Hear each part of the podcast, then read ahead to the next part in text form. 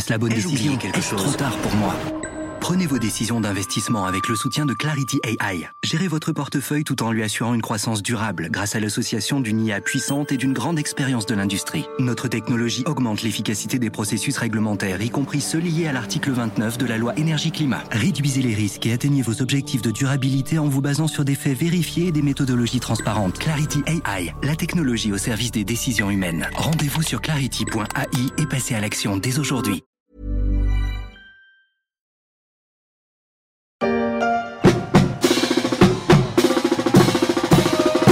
C'est reparti pour un tour. Les élections de mi-mandat se dérouleront le 8 novembre aux États-Unis, à deux ans des prochaines élections présidentielles. Un temps fort pour les électeurs américains et un sacré obstacle sur le chemin d'une hypothétique réélection de Joe Biden, qui, en cas de contre-performance des démocrates, pourrait vivre une fin de mandat compliquée.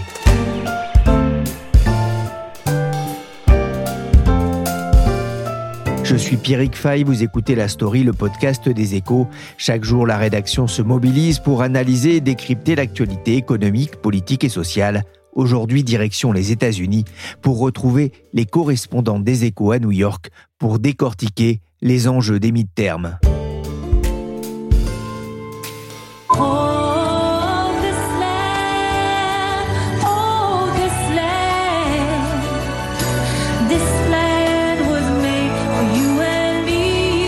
Ce n'était pas vraiment le temps de l'insouciance, mais en ce jour d'investiture, le 20 janvier 2021, Joe Biden pouvait goûter la satisfaction du devoir accompli sous la douce voix de Jennifer Lopez.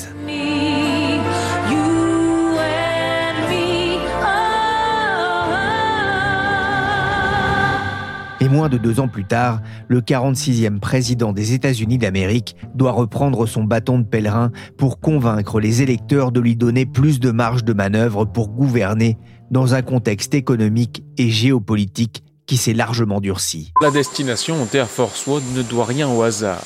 Pour Joe Biden, la Pennsylvanie est un objectif clé à l'approche des élections de mi-mandat. Joe Biden s'est rendu il y a quelques jours en Pennsylvanie, considéré comme l'un des États clés pour le contrôle du Sénat, où les démocrates et les républicains restent au coude à coude. Le président américain joue gros dans les prochaines semaines. Bonjour Véronique Lebillon. Bonjour Pierrick Fay. Et bonjour Solveig Godluc. Bonjour. Vous êtes correspondante des échos à New York. Solveig, pour commencer, on va le rappeler, en quoi consistent ces élections de mi-mandat? Tous les deux ans, toutes les années paires, vous avez euh, des élections euh, très nombreuses aux États-Unis. Alors cette année, c'est pas l'élection présidentielle, c'est euh, le milieu entre deux mandats présidentiels. Et donc, on va voter pour élire énormément de monde. D'abord les députés, c'est tous les deux ans le, mandat des représentants à la Chambre. Ensuite, un tiers des sénateurs. Le Sénat se renouvelle par tiers avec des mandats de, six ans. Et puis, euh, à cette occasion, dans les États américains, il y aura aussi de, nombreuses élections, de nombreux scrutins pour euh, diverses fonctions électives, et notamment à peu près euh, près des deux tiers des gouverneurs vont chercher la réélection cette année.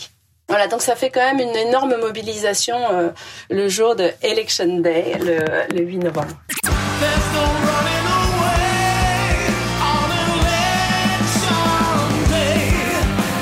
N'y a pas que le groupe Europe qui compte les heures avant le jour des élections. L'enjeu pour Joe Biden, c'est de conserver les moyens de mener à bien sa politique avant les prochaines présidentielles Il a déjà une majorité qui est extrêmement mince, extrêmement réduite. Ça se joue à une voix près au Sénat.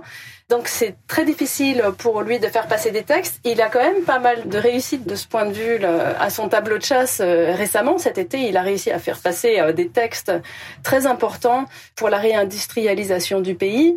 Une loi sur le, climat et la réduction de l'inflation. Une loi euh, bipartisane pour le coup, c'est-à-dire voter avec les voix de certains républicains sur la promotion de l'industrie des semi-conducteurs aux États-Unis. Voilà, donc il a quand même réussi à faire pas mal de choses, mais euh, il y a beaucoup de, il y a encore beaucoup de, choses devant lui, et euh, notamment s'il veut faire avancer les thèmes des démocrates que sont euh, bah, l'avortement, le libre choix de pouvoir avorter pour les femmes dans ce pays, et puis recourir à la contraception, ou bien d'autres textes sur la vie démocratique. Et euh, avec une, une majorité très réduite, il a déjà du mal euh, à faire voter certains textes de loi. Ce qui risque de se passer avec cette élection, euh, c'est qu'il perde sa majorité à la Chambre, ça c'est à peu près assuré, et euh, au Sénat, il a des risques importants également de perdre sa majorité. Justement, Véronique Lebillon, dans quel état Joe Biden aborde-t-il ces élections? Joe Biden n'est pas dans la position rêvée. Hein. En 20 mois de mandat, sa cote de popularité a perdu 13 points, avec aujourd'hui 43% de satisfaits et 53% de mécontents. Alors c'est pas inédit parce que les élections de mi-mandat sont souvent difficiles pour le parti en place. Hein. Euh, de manière logique, euh, le parti en place est sur le devant de la scène et il est plus facile à critiquer que le parti d'opposition qui regarde, commente et critique. Mais on voit en plus que l'embellie qui avait eu lieu un peu cet été pour Joe Biden et pour le camp démocrate, elle est en train de se dissiper et les républicains sont en train de regagner du terrain en fait, notamment dans plusieurs États clés pour les élections. Les élections de mi-mandat défavorables au parti du président en place, vous le disiez, sur 19 midterms depuis l'après-guerre, le parti du président au pouvoir a perdu des sièges lors de 17 scrutins, à l'image d'Obama qui en avait perdu 63 en 2010. Joe Biden s'en souvient bien, il était alors vice-président. Deux ans après son élection en novembre 2020, le contexte économique et géopolitique a changé. Ça fragilise euh, Joe Biden? Bah, Vu d'Europe, vous pouvez parfois avoir le sentiment que les États-Unis s'en tirent plutôt bien parmi les crises actuelles, hein, avec des États-Unis qui sont loin du champ de bataille ukrainien et un pays qui est autosuffisant euh, en pétrole et en gaz. Mais alors, vu de l'américain moyen, en fait, le climat général ici est pas très bon. Le gros caillou dans la chaussure de Joe Biden, c'est l'inflation évidemment, et ça le fragilise beaucoup. Hein. C'est aux États-Unis euh, qu'elle a commencé à, grimper euh, fortement avant que ça se diffuse dans d'autres pays, et elle reste très forte aujourd'hui. Hein. On est toujours à plus de 8% sur un an. Et même si les salaires progressent, c'est pas aussi rapide que les prix, et donc les ménages américains euh, perdent en pouvoir d'achat. Alors c'est problématique pour le camp démocrate parce que finalement, toute leur politique en fait de soutien du pouvoir d'achat, elle se retourne aujourd'hui contre eux, c'est-à-dire qu'ils étaient fiers d'avoir versé des chèques aux ménages pendant la pandémie ou euh, plus récemment d'avoir annoncé un effacement massif de la dette étudiante. Mais finalement, voilà, ils sont accusés de nourrir l'inflation en plus euh, d'être inégalitaires avec ceux qui n'ont pas fait d'études. Donc ils sont un peu désarmés. Euh, le deuxième problème, et c'est que le pire est probablement à venir, hein, et c'est en tout cas ce que ressentent les Américains, c'est-à-dire que la Banque centrale augmente ses taux d'intérêt, alors sans grand succès en plus pour l'instant sur l'inflation, mais ça fait en parallèle chuter les cours de bourse et donc les plans d'épargne retraite des salariés. Et on sait qu'aux États-Unis, euh, c'est particulièrement important. Euh, une grosse partie de leur patrimoine euh, est investi en bourse. C'est pas très bon non plus pour le marché de l'immobilier parce que cette hausse des taux d'intérêt par la banque centrale, elle rend maintenant les crédits quasiment inabordables. Donc tout ça fait un cocktail vraiment défavorable pour les démocrates. Alors Joe Biden, lui, se raccroche avec raison d'ailleurs hein, au marché du travail qui reste très dynamique et très bon. Hein. On est à 3,5% de chômage, c'est très très faible.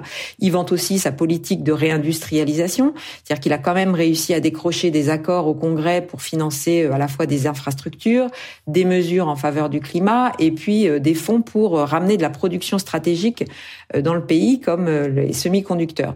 Mais en tout cas, c'est moins audible que le niveau des prix du carburant ou le prix des courses au supermarché. Alors sur le plan géopolitique, puisque vous en parliez aussi, c'est un peu moins compliqué pour le coup. A, on se souvient du fiasco du retrait d'Afghanistan à l'état 2021, mais depuis la Maison Blanche a quand même regagné en crédibilité avec euh, l'invasion russe en Ukraine, en termes de réaction en tout cas. Euh, il y a eu un consensus gauche-droite pour armer les, Ukrainiens, donc on peut pas dire que ce soit un, vrai front pour l'instant.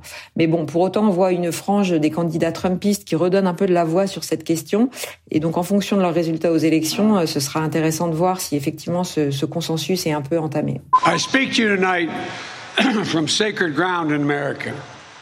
Independence Hall in Philadelphia, Pennsylvania.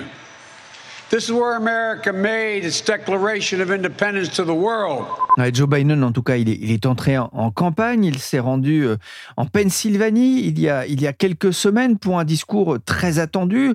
La Pennsylvanie, qui est l'objet de toutes les attentions des candidats, c'est un des États clés de ces mi-termes Oui, alors c'est un État symbolique euh, à plein de titres. Hein. D'abord, c'est le berceau de la Constitution des États-Unis. C'est l'État natal de Joe Biden. Donc, euh, il s'y rend très souvent, en fait. Et surtout, c'est un swing state, donc un État qui alterne régulièrement entre le vote démocrate et le vote républicain. C'est Trump qui avait gagné l'élection en Pennsylvanie en 2016 et Joe Biden qui avait remporté cet État en 2020, mais à chaque fois de manière assez serrée. L'État, il est aujourd'hui divisé entre ces grandes villes qui sont à gauche plutôt, comme Philadelphie et Pittsburgh, et ces régions rurales ou ouvrières qui sont maintenant largement acquises aux républicains.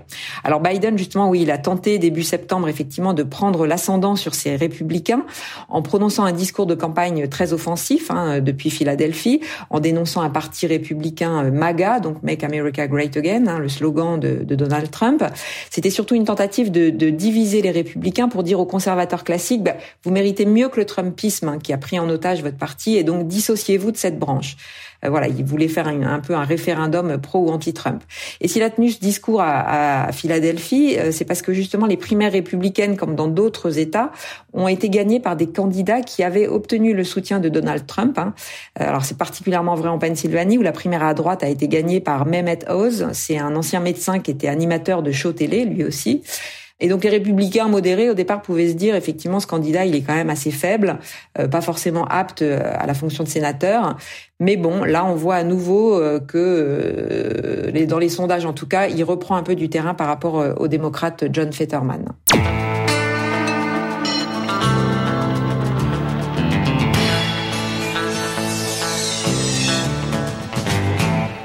Solveig, vous vous êtes rendu, vous, au Texas, où Donald Trump l'avait emporté avec 52% des voix. Le 8 novembre sera aussi une date importante, hein, puisque les Texans éliront également leur gouverneur. Dans cet État du sud des États-Unis, c'est, c'est la question de l'avortement qui est dans toutes les têtes? Alors, pas seulement dans cet État. Ce qui est assez étonnant, c'est que c'est vrai que le sud des États-Unis, et euh, notamment euh, ce grand État qu'est le Texas, très peuplé, sont des pays profondément conservateurs, profondément républicains. Et euh, le Texas a profité de la décision de la Cour suprême pour mettre en œuvre une loi ancienne et extrêmement restrictive sur l'avortement avec des amendes très fortes quand on, contrevient à, cette interdiction. Mais les Texans ne sont pas aussi euh, catégoriquement opposés au droit à l'avortement qu'on pourrait le croire en écoutant le gouverneur Greg Abbott, qui bénéficie euh, pourtant de nombreux suffrages et continue à être très populaire euh, dans ce pays. Selon un sondage mené par l'Université du Texas, on se rend compte que quand on pose la question aux gens sur le, bien fondé de la décision de la Cour suprême, qui veut euh, redonner l'initiative aux États euh, pour leur permettre de revenir éventuellement sur le droit à l'avortement, les avis sont complètement partagés. On a 44% pour, 44% contre. Et quand on leur demande également s'ils sont euh, pour une interdiction de l'avortement sans aucune exception, il y a très peu de monde qui vous disent on veut jamais d'avortement c'est uniquement 12% de la population. Donc les gens sont beaucoup plus mitigés, beaucoup plus modérés qu'on ne pourrait le croire en entendant les discours parfois très guerriers des républicains qui dirigent cet État. Et pour l'instant, un Greg Abbott euh, est plutôt en tête dans, dans les sondages. Solveig, il n'y a pas qu'au Texas d'ailleurs que la décision de la Cour suprême sur l'avortement divise? Effectivement, la décision de la Cour suprême a même euh, mobilisé une grande partie de la population qui votait assez peu jusqu'à présent. Beaucoup beaucoup de femmes, beaucoup de jeunes, beaucoup d'urbains se sont mobilisés, se sont inscrits sur les listes électorales, vont voter a priori euh, ce jour de Election Day et probablement en réaction à cette menace que fait peser euh, la Cour suprême sur le droit à l'avortement dans le pays. Donc c'est probablement l'un des facteurs qui peuvent faire euh, bouger l'élection et depuis la décision de la Cour suprême, depuis cet été, on a vu les sondages évoluer dans un sens euh, plutôt plus favorable aux démocrates. Alors ça s'explique aussi par le dynamisme législatif de, euh, de Joe Biden pendant cet été, mais ça s'explique en partie par la mobilisation de la population qui craint de perdre un droit dont elle jouait depuis assez longtemps. ce sera un des enjeux de cette élection qui pourrait atténuer en tout cas la vague rouge attendue par les observateurs, vague rouge en référence à la couleur du Parti républicain, alors que 13 États conservateurs ont déjà durci leur législation sur l'avortement, dont le Kentucky, le Tennessee ou l'IDAO. Dans ce dernier état, les enseignants et le personnel de l'université ont même reçu des consignes de leur direction pour éviter de parler de l'avortement en des termes qui pourraient être interprétés comme une publicité favorable. Solveig, euh, concernant le Texas, on l'a vu, la décision de la Cour suprême sur l'avortement divise, mais dans cet état proche du Mexique, c'est la question du mur qui est toujours autant euh, d'actualité Effectivement, vous me parlez d'avortement, mais pour les Texans, la question numéro un, quand on va là-bas, quand on les entend euh, débattre, quand on discute avec les gens, c'est l'immigration. L'immigration, c'est la chose qui leur fait peur parce que la frontière est tout près, elle est très longue et euh, on n'a jamais euh, eu autant de migrants sans papier qui passaient la frontière, 2 millions euh, en un an. Ça s'explique pas uniquement, comme voudraient bien le croire les républicains, par le fait que le gouvernement actuel serait laxiste, mais ça s'explique en, très grande partie par la situation économique difficile que vivent des pays comme le Venezuela, entre autres en Amérique latine, mais ça crée tout de même un, trouble assez important. Ça mobilise euh, les, euh, frontaliers beaucoup plus que d'autres sujets euh, tels que l'avortement finalement. C'est ça qui nous, peut nous paraître assez étonnant. Et d'autant plus que hommes politiques comme le gouverneur du Texas, Greg Abbott, ou Ron DeSantis, le gouverneur de Floride, surfe sur cette inquiétude en organisant des actions coup de poing, c'est-à-dire en envoyant des, euh, des, immigrants illégaux euh, dans les États de la côte Est, à Washington ou à New York, euh, à, bord de, de bus ou d'avions, histoire de frapper les esprits et de montrer, bah, vous ne nous abandonnez pas, ne nous laissez pas seuls avec les migrants, prenez votre part aussi. Et ça contribue à focaliser l'opinion sur ce phénomène d'immigration illégale. Pas un kilomètre supplémentaire ne sera construit, c'est la promesse de Joe Biden. Le président élu entend bien faire faire un virage à 180 degrés à la politique frontalière des États-Unis. Alors quand on parle mur et, Texas, on pense tout de suite à Donald Trump, forcément l'ancien président. Véronique, Donald Trump peut-il encore être un, trublion dans cette campagne législative? Bah, Il l'est déjà, hein, sans aucun doute. Hein. Trump euh, domine encore le parti républicain, en tout cas, il l'a montré dans les élections primaires, hein. c'est-à-dire pour départager les candidats républicains. Il a montré que son soutien officiel à un candidat avait encore de la valeur. Euh, le risque, c'était effectivement que certains de ces candidats trumpistes qui l'ont emporté dans les primaires euh, n'aient pas soit l'expérience ou l'envergure suffisante pour l'emporter ensuite face aux démocrates quand il s'agit de ratisser un peu plus large et de gagner un peu les indépendants et les modérés. ce sont des questions qui se posent pour Herschel Walker en Géorgie, Mehmet Oz, donc on en parlait en Pennsylvanie, Blake Masters aussi en Arizona. mais en tout cas, pour l'instant, il a, il a beaucoup pesé.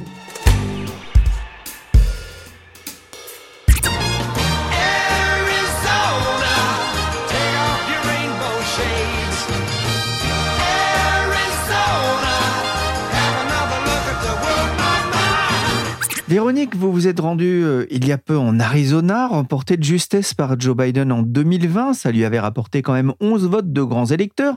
C'est un État de l'Union où, le Trumpisme revient au, premier plan. Alors l'Arizona, c'est un État frontalier du Mexique, un voisin de la Californie, qui connaît un gros développement économique et qui était assez partagé entre démocrates et républicains. Le gouverneur est républicain et les deux sénateurs sont démocrates.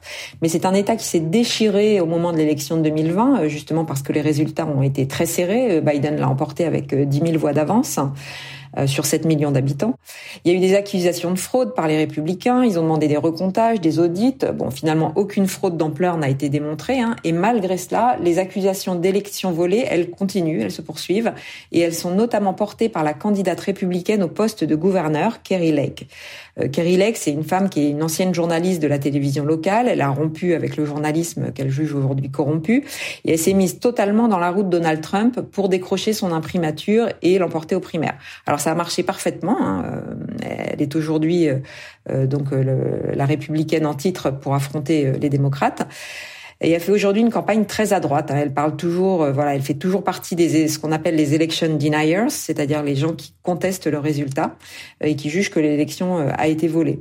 Alors, elle a une stratégie de bulldozer un peu, hein, qui consiste, voilà, elle doute de rien et elle étouffe un peu son adversaire démocrate en saturant l'espace médiatique. En plus, elle vient de la télé, elle sait vraiment comment s'y prendre. Et ce qu'on peut constater quand même, c'est qu'elle fait une, finalement une meilleure campagne que la démocrate, hein, qui est pourtant beaucoup plus capée qu'elle en matière d'expérience politique et de gestion d'une collectivité locale. mais effectivement, voilà, elle sature l'espace et comme son opposante ne veut pas débattre en direct avec elle, et ben voilà, elle prend un peu le, toute la lumière. Et donc, alors, on commence à entendre quand même aujourd'hui que Trump ne passera peut-être pas l'épreuve des multiples procédures judiciaires qu'il suive depuis son départ de la Maison Blanche. Mais on voit émerger ces mini-Trump, entre guillemets, qui montrent quand même qu'une nouvelle génération aussi est prête à assumer un positionnement euh, assez radical sur euh, l'immigration, le crime, euh, l'avortement, ou aussi l'éducation, qui est un grand thème. Oui, l'immigration, l'avortement, hein, ce sont des débats sur des questions de société. Est-ce que ces questions sont de nature à influer le, résultat de ces élections? Alors la grande question, c'est sur l'avortement, effectivement, hein, puisque la position de la Cour suprême, qui a été permise par la nomination de juges très conservateurs nommés donc par Donald Trump, est-ce qu'elle va mobiliser les électeurs? Euh, alors il semble que oui, en tout cas notamment les femmes euh, qui euh, se sentent mobilisées, mais ça reste effectivement à confirmer quand on voit l'inflation et les sujets économiques. il faudra faire la balance de tout ça. L'éducation, c'est aussi un sujet monté en épingle par les républicains hein, qui accusent l'école d'endoctriner les enfants, notamment sur les questions d'éducation sexuelle, de genre ou de race. Et ce questionnement sur l'école, il prospère parce que les parents ont souvent été très mécontents de la manière dont l'école a été gérée pendant le Covid et euh, pas seulement les enfants républicains puisque les écoles étaient ouvertes, mais beaucoup aussi dans les, villes démocrates. Euh, c'était d'ailleurs l'enseignement un peu d'une élection partielle pour euh, un poste de gouverneur en, Virginie, où un républicain nouvellement dans la vie politique, Glenn Youngkin, l'a emporté en fait justement en misant sur cette thématique de l'éducation. With the Russian invasion of Ukraine, oil prices are surging, gas prices very much on the rise in US. The national average climbing above $4 per gallon for the first time since 2008. L'inflation aux États-Unis, symbolisée aussi par la hausse des prix de l'essence, comme on peut l'entendre sur CNN. Solveig, c'est un motif d'inquiétude pour euh, le camp Biden? Eh oui, une fois de plus, le camp Biden a beaucoup parlé ces derniers temps dans les débats euh, des questions euh, démocratiques, du danger trumpiste, euh, du droit des femmes, etc. Mais au fond, les gens, ce dont ils ont peur en ce moment, c'est de ne pas réussir à faire face à l'augmentation du coût de la vie. Et le meilleur indicateur pour eux, c'est le prix de l'essence. Le prix de l'essence, il a, il a grimpé d'une soixantaine de cents en un an. Je peux vous donner les références euh, américaines, mais c'est des gallons, donc c'est pas tout à fait comparable. Euh, il est à, à 3 dollars 88 en ce moment, mais dans certains États, comme la Californie, c'est plus de, de 6 dollars le gallon, ce qui est énorme. Alors les gens ont peur hein, parce qu'ils se disent que s'ils peuvent plus se déplacer pour aller au travail, pour aller au supermarché, leur vie va être beaucoup plus difficile. À côté de ça, l'inflation ne baisse pas au supermarché, les prix alimentaires euh, ont augmenté de, de 13% le mois passé la vie est extrêmement chère et euh, le pouvoir d'achat des Américains s'en ressent. Je pense que ça va être vraiment un thème dominant de l'élection qui vient. Alors un gallon, on va le rappeler, c'est 3,8 litres. Ça met le litre en Californie à 1,57$ et un peu plus de 1 dollar ailleurs aux États-Unis. Un prix élevé hein, pour un des principaux pays producteurs de pétrole. Joe Biden avait d'ailleurs demandé en vain au Congrès de suspendre la taxe fédérale de 18 cents par gallon sur l'essence en juin dernier pour trois mois. Un cadeau que les républicains n'ont pas souhaité lui faire avant les élections. Le président américain Solveig, qui se montre aussi très agacé par la décision de l'OPEP de diminuer sa production d'or noir Ah bah c'est un coup de poignard dans le dos. C'est-à-dire que euh, Joe Biden, qui avait un peu caressé dans le sens du poil cet été euh, l'Arabie saoudite et son dirigeant Mohamed bin Salman, a eu le sentiment d'être trahi. Il lui avait demandé visiblement d'attendre au moins les élections avant de prendre des décisions de, euh, de quotas il n'a pas été suivi. Et aujourd'hui, il se retrouve dans une situation où potentiellement le prix de l'essence va remonter euh, assez fortement à cause de cette décision de réduction des quotas. Alors Joe Biden, faut savoir que tout au long de l'année, il n'a quand même pas arrêté euh, de dire aux producteurs de pétrole américains pompez plus, produisez, euh, et puis il n'a pas arrêté non plus de puiser dans les réserves stratégiques de pétrole des États-Unis justement pour éviter une hausse du prix de l'essence. Et c'est la relative détente du prix de l'essence cet été, parce qu'il était quand même monté en juin jusqu'à 5 dollars le gallon. Je vous rappelle qu'on est à 3,88 dollars. C'est cette relative détente qui a aussi contribué à sa remontée dans les sondages. Donc, effectivement, pour Joe Biden, c'est une très mauvaise nouvelle et un sale coup. Les États-Unis ont d'ailleurs décidé mardi de puiser 15 millions de barils supplémentaires dans leurs réserves pour tenter d'infléchir les prix de la pompe. Les réserves américaines sont déjà au plus bas depuis 1984, mais l'enjeu va déjà au-delà du vote du 8 novembre. Véronique, les élections de mi-mandat sont-elles annonciatrices des présidentielles? Alors pour l'instant, les républicains sont donnés gagnants à la Chambre des représentants, c'est-à-dire les députés, la Chambre basse, mais les démocrates pourraient conserver leur très courte majorité au C'est en tout cas ce que disent les sondages, même s'il faut les relativiser évidemment. Si les républicains l'emportent ne serait-ce qu'à la Chambre basse, ce sera intéressant de voir ce qu'ils proposent parce qu'ils ont surtout passé ces deux dernières années dans une pure opposition de, de principe, hein, une critique toujours forte et virulente. Après, la grande question sera de savoir si Donald Trump se représente ou pas, et à quel moment, en fait, ceux qui visent une candidature à la présidentielle s'émancipent de lui ou ne s'émancipent pas. Merci Véronique Lebillon et Solveig Godluc, correspondante des échos aux États-Unis. Cette émission a été réalisée par Willy Gann, chargé de production et d'édition Michel Varnet. La story des échos est disponible sur toutes les plateformes de téléchargement et de streaming de podcasts. Abonnez-vous pour ne manquer aucun épisode.